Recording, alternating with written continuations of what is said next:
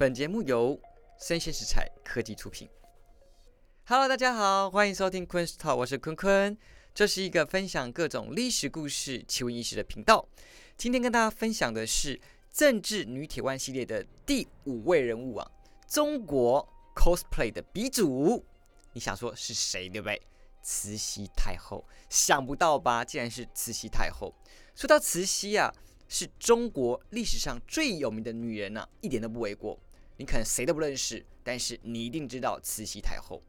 但你知道她可能是杀伐果断、独揽大权，是清王朝晚期权力最大的女人，并且保守无敌，并以天朝上国自居啊，闭门造车，造就清朝惨败于。八国联军，你还知道是慈禧啊，为了巩固政权，发动戊戌政变，软禁光绪皇帝，甚至传出她毒杀亲外甥光绪皇帝。但你可能不知道的是，慈禧曾经也是个憧憬爱情的豆蔻女孩，她也曾以为爱情比天大，希望与丈夫执子之手，与子偕老。你还不知道的是，年纪轻轻的她。为了保护儿子啊，二十六岁的少妇啊，竟然挺身而出，在满是男人的朝堂唇枪舌战，毫不退让。甚至你不知道的是，慈禧啊，还是中国历史上 cosplay 的第一个人。这个曾经爱丈夫、爱儿子的女人，又是如何黑化成为历史上的千古罪人呢？这个喜欢大玩变装的女人，怎又成了一个保守派的女魔头呢？历史上有个评价。清王朝就是葬送在慈禧的手上。如果没有慈禧，清朝还会是你认识的清朝吗？甚至现在的中国还会是你所知道的中国吗？今天就让我们回到一百八十年前的紫禁城，发现老佛爷慈禧的秘密。首先，我们要讲的是慈禧啊入宫的故事啊。大家所知道的慈禧啊。多半是她的晚年，她已经掌权之后的，你还不知道是说她入宫前呢，她到底是什么模样的。今天我们先来介绍慈禧入宫的时候到底是怎样的。慈禧历史上找到的名字啊，叶赫那拉，姓曾。慈禧这个徽号啊，是儿子同治登基后给予的。什么叫徽号，对不对？你可能没听过，徽号是指人称。妃嫔，先朝的妃嫔给予了尊号，所以是女性的才用徽号，因为皇帝不用徽号，用尊号啊，用什么其他的用谥号啊，对吧？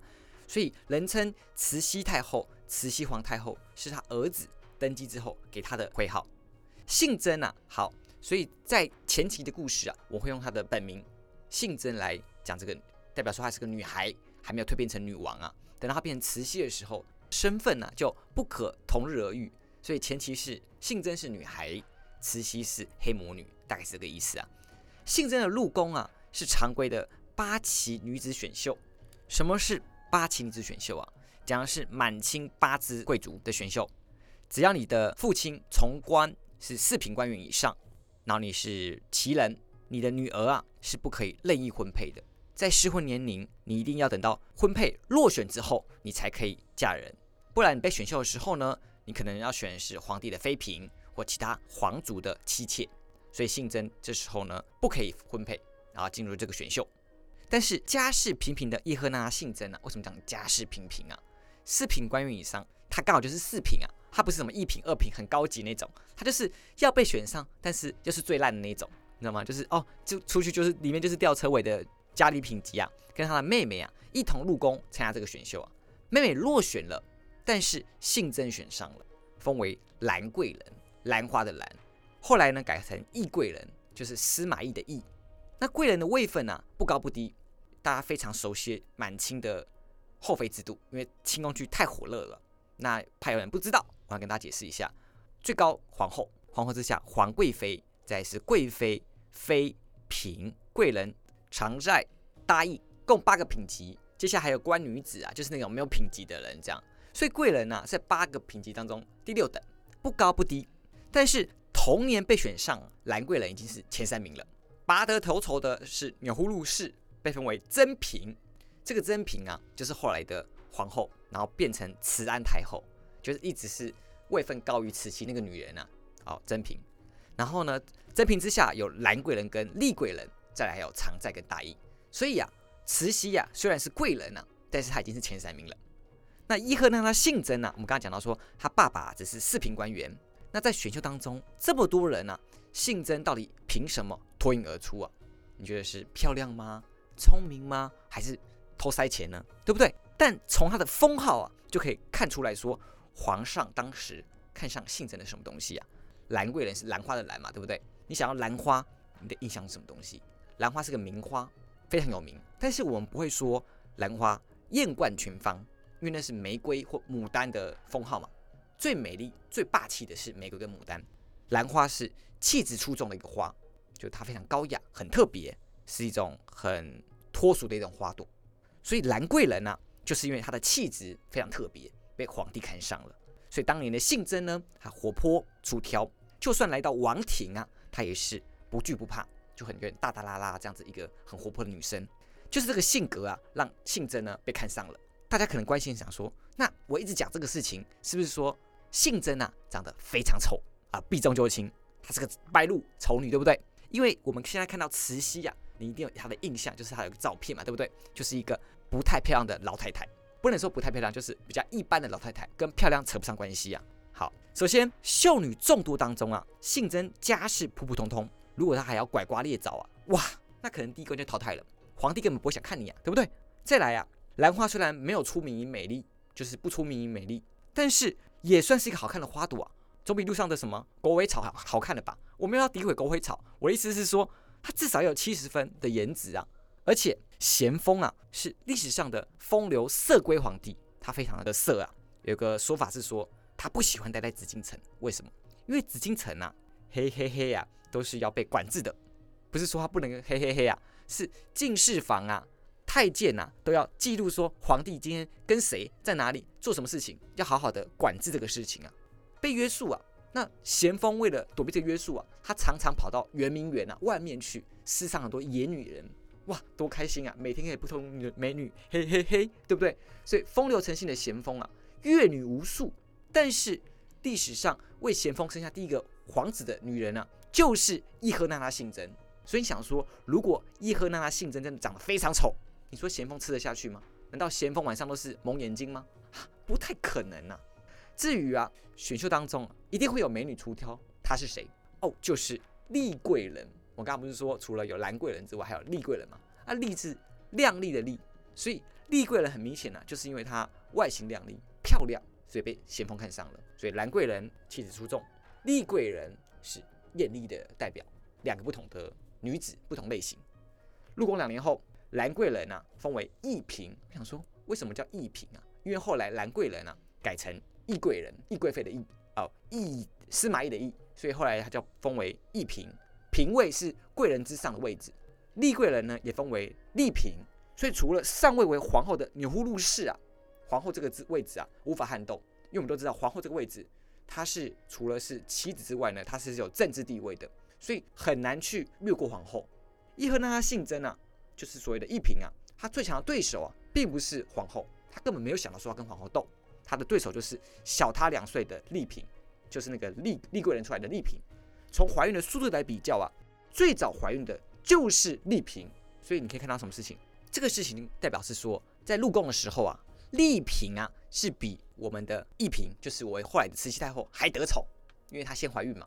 为什么可以先怀孕？代表说他们嘿嘿嘿的次数很频繁呢，才可以有可能先怀孕呢？除非你说你非常体质很好啊，一发入魂啊，对不对？你也不用干嘛，就一次我就中了，太厉害了，天生适合产子，对不对？可惜这是不是每个人都可以啊？好，所以啊，这时候丽嫔怀孕了，那这个一嫔就很紧张啦。为什么？因为一票的妃子当中都没有人生小孩哦，所以第一个生下小孩的人，如果他还是个皇子，那不就厉害了？哇，波棒太强了，你将来你的后宫之路啊，平步青云。所以他非常紧张。那我们都知道。我们历史上认识的慈禧太后啊，好斗，非常会斗，像斗鸡一样。没错，这是她的性格。所以善斗的义嫔啊，竞争心态就来了。因为他这时候位居第二、第三名嘛，他想说他还有上位的空间呢，他当然要争呐。所以他要抢先怀孕。咸丰五年，丽嫔怀孕了，也是这个怀孕的时候啊，让义嫔找了机会，想说啊，为什么？为什么？明明就是其他妃子怀孕，她为什么找到机会？好，原来是这样子啊！二十四岁风流的皇帝啊，竟然没有半个小孩。你想说他不是风流成性吗？你知道以前皇帝不是说什么像我们这样子，可能发生性行为是很晚的事情，就是比较成年之后，没有以前十三十四岁就开始在嘿嘿嘿，他已经嘿嘿嘿十年了，都还没生小孩哎，所以二十四岁已经算大龄皇子、大龄皇帝了，没有小孩啊，很紧张啊。那皇帝紧张什么事情啊？一开始觉得说不会生是妃子的错，那个妃子不会生，哇，我十年都没有人生啊，是不是我的问题啊？我是不是小蝌蚪有问题啊？皇帝就很紧张啊。好，这时候丽嫔怀孕了。啊，放松了，放松了，对不对？普天之下都放松了，皇帝自己也放松，太医院也放松了，说没事，没事，没事。所以这个丽嫔啊，就被供起来了，好好的呵护，关在宫中，好好养胎，不能出门啊，不能去哪里，不能嘿嘿嘿。哦，当然了，就是为了安胎嘛，对不对？皇帝就不要碰她了，就把供在那个什么宫里当中，百般呵护。那皇帝，我们说他是风流成性啊，那他的爱意要满出来呀，怎么办？找谁宣泄啊？这时候。位列第二三名的丽嫔啊啊，就顺水接舟嘛，就接到这个这个这个机会了，所以啊，这时候他就得到专宠了，很开心啊。嘿，这时候一平啊，心里大概非常紧张，又非常的爽。啊，爽的是说，哇，终于轮到老娘了，老娘专宠了啦，换我了啦，对不对？但是紧张的是说，万一丽萍先生下儿子，那怎么办？对不对？所以呢，这样我斗个屁呀！我只能祝福他说：“拜托，拜托，拜托，你生下个女儿吧，或拜托，拜托，你不要生吧，对不对？”那时候他还没什么歪心思，说我去残杀谁的小孩，没有，没有，没有。那时候他才几岁，十几岁而已啊，还没有想到这个事情。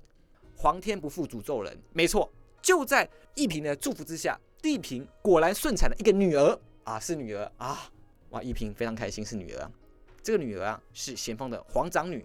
虽然咸丰还是很开心，不过不是儿子嘛，所以丽萍啊。就晋升了，变成丽妃，又跳了一等。隔年呢，二十一岁的奕嫔生下了咸丰的第一个儿子载淳，就是未来的同治皇帝。产子当天呢，我们的一嫔啊，就马上封为义妃，当天就封。而且呢，除了封妃之外呢，他还收到三百两白银。你想说三百两到底是多少概念，对不对？三百两啊，是妃位的一整年的收入啊。但是你也很难想象说，妃位到底一整年收入是多少？一个说法，换成。现在啊，我们台湾好不好？将近年薪百万，所以等于他生一个小孩啊，就拿到一百万，这种感觉就是拿到一整年的年薪，而且你还是必须是年薪百万的人哦，不是年薪三十万上班族拿到三十万哦，不是，你是一百万拿到一百万。义飞呢，眼睛也不眨了一下，这个钱呢，就直接封赏了，赏给所有太监宫女，全部封下去了。所以我们知道义飞啊很大方，她非常会赏识别人，甚至说为什么她可以。这么得宠于先锋啊，因为他也会花钱呐，收买太监哦，叫说报一下皇帝的行踪啊，皇帝今天心情啊之类的，让他好去揣摩抓皇帝的心情。OK，所以他是聪明的人啊。好，所以他赏这些人呐，他一点都不眨眼，因为他知道啊，老娘赢了啦，我不在意这个三百两啦，好不好？剩下这个胖娃娃，这三百两算个屁呀！以后金山银山，整座江山都是老娘的，他早就知道了啊。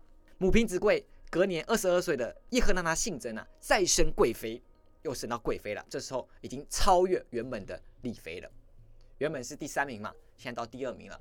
甚至呢，就是跟我们的皇后啊有点并驾齐驱了，因为皇后没有生小孩，宫中我是贵妃，你没产子，我有产子啊，地位不一样啊，我的小孩未来是皇帝啊，啊，所以呢，懿妃是有点骄傲的。入宫五年，连升三等。现在后宫啊，最得意的就是我们的懿贵妃了，因为中宫皇后啊，到死啊都没有生下半个小孩。凭借儿子上位的懿贵妃啊，并没有停下脚步，为了巩固地位啊，她还做了很多事情。第一件事情是，她帮忙处理政务。你想说啊，这个事情不是又在后宫干政了吗？又要被非议了吗？哎，我们娓娓道来啊，在那个年代啊，是女子无才便是德的年代。所以后宫的女子啊，甚至民间的女子啊，多半是没有读书的。就连皇后啊，那时候的皇后啊，也是个半文盲，看不太懂什么字，字也不太怎么会写。懿贵妃的程度呢，稍微好了一点，但想说到底是多文盲的程度啊？大概是我们现在国小的程度，就是大体的字看得懂，但是如果可能叫你写，你会写错字啊，类似这种感觉。所以呢，懿贵妃啊，虽然没什么读什么书啊，但是我们说她非常聪明，他天资聪颖，悟性很高。就没有学过的东西，我可能真的不会。但是他看几次啊，他就可以理解这个过程，他就学起来了。所以呢，看过几次之后啊，他就已经熟悉皇帝处理政务的流程。在咸丰年间呢，咸丰那个时候啊，清朝啊碰上内忧外患，内忧有太平天国之乱、民变、民乱，到处都有很多民乱；外患有鸦片战争，发动很多的英法联军。然后就是火烧圆明园那时候的那那个战争，就是那时候发生的。所以皇帝每天看到奏折啊，都是参奏说哪里的战报，哪里又怎样，哪里又怎样，哪里怎样。那个奏折每天都很多啊，他就很烦呐。所以呢，懿贵妃啊，这时候在皇帝旁边呢，他会看奏折，所以皇帝会把一些简单的奏折给他看。你想这个这个事情有什么好感谢，对不对？你想象一下，假设你今天有有十二样作业。有三样是难的，九样是简单的，就九样的别人帮你做，你开不开心？我开心啊，对不对？我少做了很多事情啊，所以皇帝就是这样啊。懿贵妃除了是皇帝的宠妃啊，啊生了长子之外，现在还是咸丰的作业小伙伴呢，他还帮他写作业呢。所以这个事情啊，连文武大臣都知道，知道之后呢，就非常有非议啊，说什么？为什么什么事情都问懿贵妃，什么事情都懿贵妃在处理啊？所以这个事情大臣是知道的。第二个事情啊，他还把他的亲妹妹。刚才前面讲的那个选秀失败那个女子啊，她妹妹叶赫那拉婉珍嫁给了咸丰的亲弟弟，叫做奕轩，是亲弟弟哦，同父同母的亲弟弟哦。所以呀，这个事情多难啊！因为多少的贵族都想要跟皇族承上亲戚，而且是皇帝的亲生弟弟，但是没有家世背景的叶赫那拉婉珍就被他姐姐推上了这个大家非常渴望的地位。那他跟皇族关系啊，只能是亲上加亲啊。对不对？皇帝的亲弟成他的亲妹夫，他妹也成了皇帝的弟妹，等于说关系非常紧密啊。这两个步骤啊，做下来，让慈禧啊，她日后的政治啊如鱼得水。除了开始提早接触政治，每天在那边帮老公看作业，学到一些事情，知道老公怎么处理政务，然后也会做这些事情。他还跟其他的皇族啊关系非常紧密，拉拢在一起的。啊，紧接着我们要讲到的是大家可能也没有听过的。两宫并立，我们都知道慈禧太后啊，作威作福啊，对不对？非常的强势。但是大家都不知道，慈禧太后啊，之上还有叫慈安太后。哎，大家不知道吧？对不对？那我们来讲一下，咸丰十一年，三十岁的咸丰皇帝啊，驾崩，陵前呢留下两枚金印，就是印章啊，叫金印。好，跟遗命啊的遗命是这样写的，他的遗诏是这样讲的：两席均大行所赐。母后用御赏席，上用同道堂席，凡因诸笔处用此代之，数指亦均用之，以度弊端。这个大概什么意思啊？就是说，只要发下谕旨啊，都要两枚金印同时盖章才可以通过，以防有弊端啊，大概是这个意思啊。皇后钮祜禄氏用刻有御赏这个印玺，皇上呢用刻有。同道堂这个印玺啊，只不过因为皇帝那时候才五岁，所以同道堂这个印玺啊，就由他生母，就是我们的慈禧把持着。OK，两宫太后各拿一枚金印，等于说我们两个都要同时过这个谕旨才可以发，因为皇帝太小了。好，然后并任命八个顾命大臣，有皇亲国戚啊，有一些朝中重臣啊，总共八个行使朝政，等于说这个八大臣啊要帮忙理朝政。看这些朝政怎么处理，然后再由两宫太后来盖章。所以呀，他大概认为是说，就是后宫女子没办法处理政务，皇帝太小了，所以请他的老臣们帮忙处理政务。但是呢，又会怕老臣专权，所以呢，把最后决定权呢给他的两个太太，然后用两枚金印来控制，希望他们能达到什么分庭抗礼、分权，然后让皇子长大。这大概是咸丰死后他死前他的想法是这样子。咸丰死后啊，他的儿子载淳即位，就是同治皇帝，称他的嫡母钮祜禄氏为母后皇太后，就是原本的皇后叫母后皇太后。他的生母叶赫那拉氏为圣母皇太后，人称东西太后，东为尊，西比较没那么尊，所以东太后是皇后原本的皇后，就是钮祜禄氏，西太后就是她的生母慈禧太后，所以西宫太后是我们认知的慈禧太后。但是啊，这个事情没有想象这么简单呢。咸丰真是想太多了，他把人心想太简单了。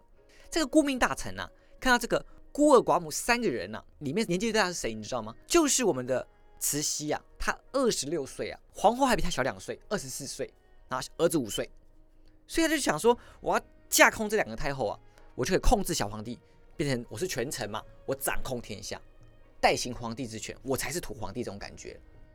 但是我们都知道啊，慈禧太后啊，天生好斗啊，跟斗鸡一样，天生就是斗鸡魂会上身呢。他怎么会容忍大臣这边想要做这个事情啊？所以她跟大臣呢严重爆发不和啊，常常争执啊。原本以为说是年轻的遗孀啊，跟小小的幼子很容易摆布，不料啊，二十六岁的慈禧啊，不但手冷政务啊，还语言犀利，讲话咄咄逼人啊。所以啊，在八大臣施压的时候啊，慈安呐只会哭，好可怜，我不知道怎么办，对不对？慈禧就会站出来啊，跟他唇枪舌战。然后讲的言之凿凿，道道都有道理，给予反击啊！所以这时候啊，软弱的慈安太后啊，后来呢，也在旁边帮慈禧背书撑腰，他们俩就达成一个完美的一种合作方式。你不懂政务，但是你是正宫，对不对？我很懂政务，而且呢，我很会斗，很会讲啊，你就跟我辩啊！所以他就是扮演这种主辩者的角色，类似这样子。